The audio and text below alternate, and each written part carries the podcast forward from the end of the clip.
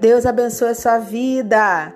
Deus abençoe a sua família, a sua casa, os seus pensamentos, a sua mente, em nome de Jesus. Vamos dar continuidade à leitura do livro Campo de Batalha da Mente, da autora Joyce Meyer. Dúvida: Até quando cocheareis entre dois pensamentos? 1 Reis 18, 21. Ouvi uma história que lançará luz sobre a dúvida.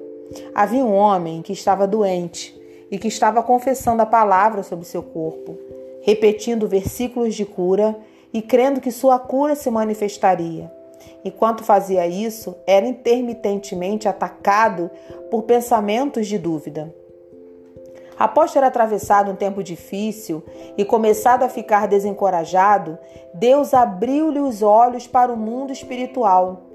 Isso foi o que ele viu um demônio dizendo-lhe mentiras, dizendo-lhe que ele não seria curado e que confessar a palavra não iria funcionar. Mas ele também viu que cada vez que ele confessava a palavra, saía a luz da sua boca como uma espada, e o demônio se acovardava e recuava. Quando Deus lhe mostrou essa visão, o homem então entendeu por que era tão importante repetir a palavra ele viu que realmente tinha fé e por causa disso o demônio estava atacando com dúvida. A dúvida não é algo que Deus coloca em nós. A Bíblia diz que Deus dá a cada homem uma medida de fé. Romanos 12, 3. Deus colocou a fé em nosso coração, mas o diabo tenta anular nossa fé, atacando-nos com dúvida. A dúvida vem em forma de pensamentos que estão em oposição à palavra de Deus. Por isso é tão importante que a conheçamos. Se conhecermos a palavra, então poderemos reconhecer quando o diabo estiver mentindo para nós. Tenha certeza de que ele nos conta mentiras para roubar o que Jesus Cristo comprou para nós por meio de sua morte e ressurreição. Dúvida e descrença. Abraão esperando contra a esperança. Para Abraão, a razão humana para a esperança havia acabado. Creu para vir a ser pai de muitas nações, segundo lhe fora dito: assim será a tua descendência.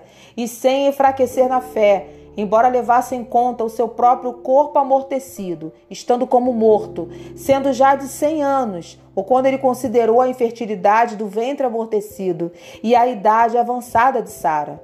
Não duvidou nem descreu por incredulidade da promessa de Deus, mas pela fé se fortaleceu, dando glórias a Deus estando plenamente convicto de que ele era poderoso para manter sua palavra e cumprir o que prometera. Romanos 4, 18 a 21. Quando estou em uma batalha, sabendo que Deus prometeu, mas mesmo assim sendo atacada pela dúvida e descrença, gosto de ler ou meditar nessa passagem. Abraão tinha recebido a promessa de Deus de que faria com que tivesse um herdeiro do seu próprio corpo. Muitos anos vieram e se foram, e ainda não havia nenhuma criança como resultado do relacionamento de Abraão e Sara. Abraão ainda estava esperando em fé, crendo que o que Deus havia dito viria a acontecer. E quanto ele se mantinha firme, era atacado por pensamentos de dúvida, e o espírito de descrença o estava pressionando para desobede desobedecer a Deus. A desobediência em uma situação como essa é simplesmente desistir, quando Deus está nos ordenando que perseveremos. Desobediência é negligenciar a voz do Senhor, ou o que quer que Deus esteja falando pessoalmente, não apenas transgredir os dez mandamentos. Abraão continuou firme. Ele continuou louvando e dando glórias a Deus. A Bíblia afirma que ao fazer isso, ele ficou mais forte na fé. Quando Deus nos pede para fazer alguma coisa, a fé para crer nisso ou fazer isso vem da palavra de Deus. Seria ridículo Deus esperar que fizéssemos alguma coisa sem nos dar a habilidade de crer que podemos fazê-lo. Satanás sabe quão perigosos seremos com um coração cheio de fé, então ele nos ataca com dúvida e descrença. Não é que não tenhamos fé, é apenas que Satanás está tentando destruir nossa fé com mentiras. Dou-lhe um exemplo. Refere-se ao tempo quando recebi meu chamado para o ministério. Era uma manhã comum como outra qualquer, exceto que tinha sido cheia do Espírito Santo três semanas antes. Tinha acabado de ouvir meu primeiro áudio de ensino. Era uma mensagem do pastor Reimolso Holder, intitulada Passe para o Outro Lado. Estava agitada em meu coração e surpresa que alguém pudesse ensinar uma hora inteira usando um versículo e que toda a palestra fosse interessante. Enquanto estava arrumando minha cama, subitamente senti um desejo intenso, bem no meu íntimo, de ensinar a palavra de Deus. Então a voz do Senhor veio a mim, dizendo: Você irá a todos os lugares e ensinará a minha palavra, e terá um amplo ministério de fitas gravadas. Não haveria nenhuma razão natural para acreditar que Deus havia mesmo falado comigo, ou que poderia ou faria o que tinha acabado de ouvir. Tinha muitos problemas dentro de mim. Não teria chegado a ser um material ministerial, mas Deus escolhe as coisas fracas e tolas do mundo para confundir os sábios. 1 Coríntios 1, 27. Ele, ora ele olha para o coração do homem, não para a sua carne. 1 Samuel 16, 7. Se o coração está correto, Deus pode mudar a carne. Embora não houvesse nada na área natural que indicasse que deveria acreditar, quando o desejo veio sobre mim, senti-me tão cheia de fé que poderia fazer o que o Senhor queria que fizesse. Quando Deus chama, Ele dá o desejo, a fé e a habilidade para fazer o trabalho. Mas também quero dizer-lhe que durante os anos que passei em treinamento e em espera, o diabo me atacou regularmente com dúvida e descrença. Deus coloca sonhos e visões no coração do seu povo. Eles começam com sementinhas. Assim como uma mulher tem uma semente plantada em seu ventre quando ela fica grávida, da mesma forma nós nos tornamos grávidos, figurativamente falando, com as coisas que Deus fala e promete. Durante a gravidez, Satanás trabalha arduamente para tentar fazer com que abortemos nossos sonhos. Uma das armas que ele usa é a dúvida, a outra é a descrença. Ambas trabalham contra a mente.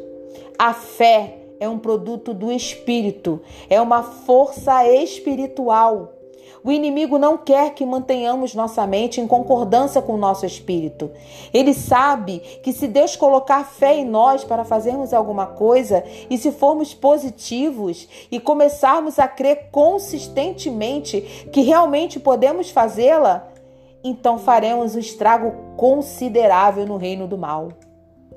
Continue andando sobre as águas. Entretanto, o barco já estava longe, em mar alto, a muitos estádios. Um estádio corresponde a aproximadamente 200 metros da terra, batido e açoitado pelas ondas, porque o vento era contrário.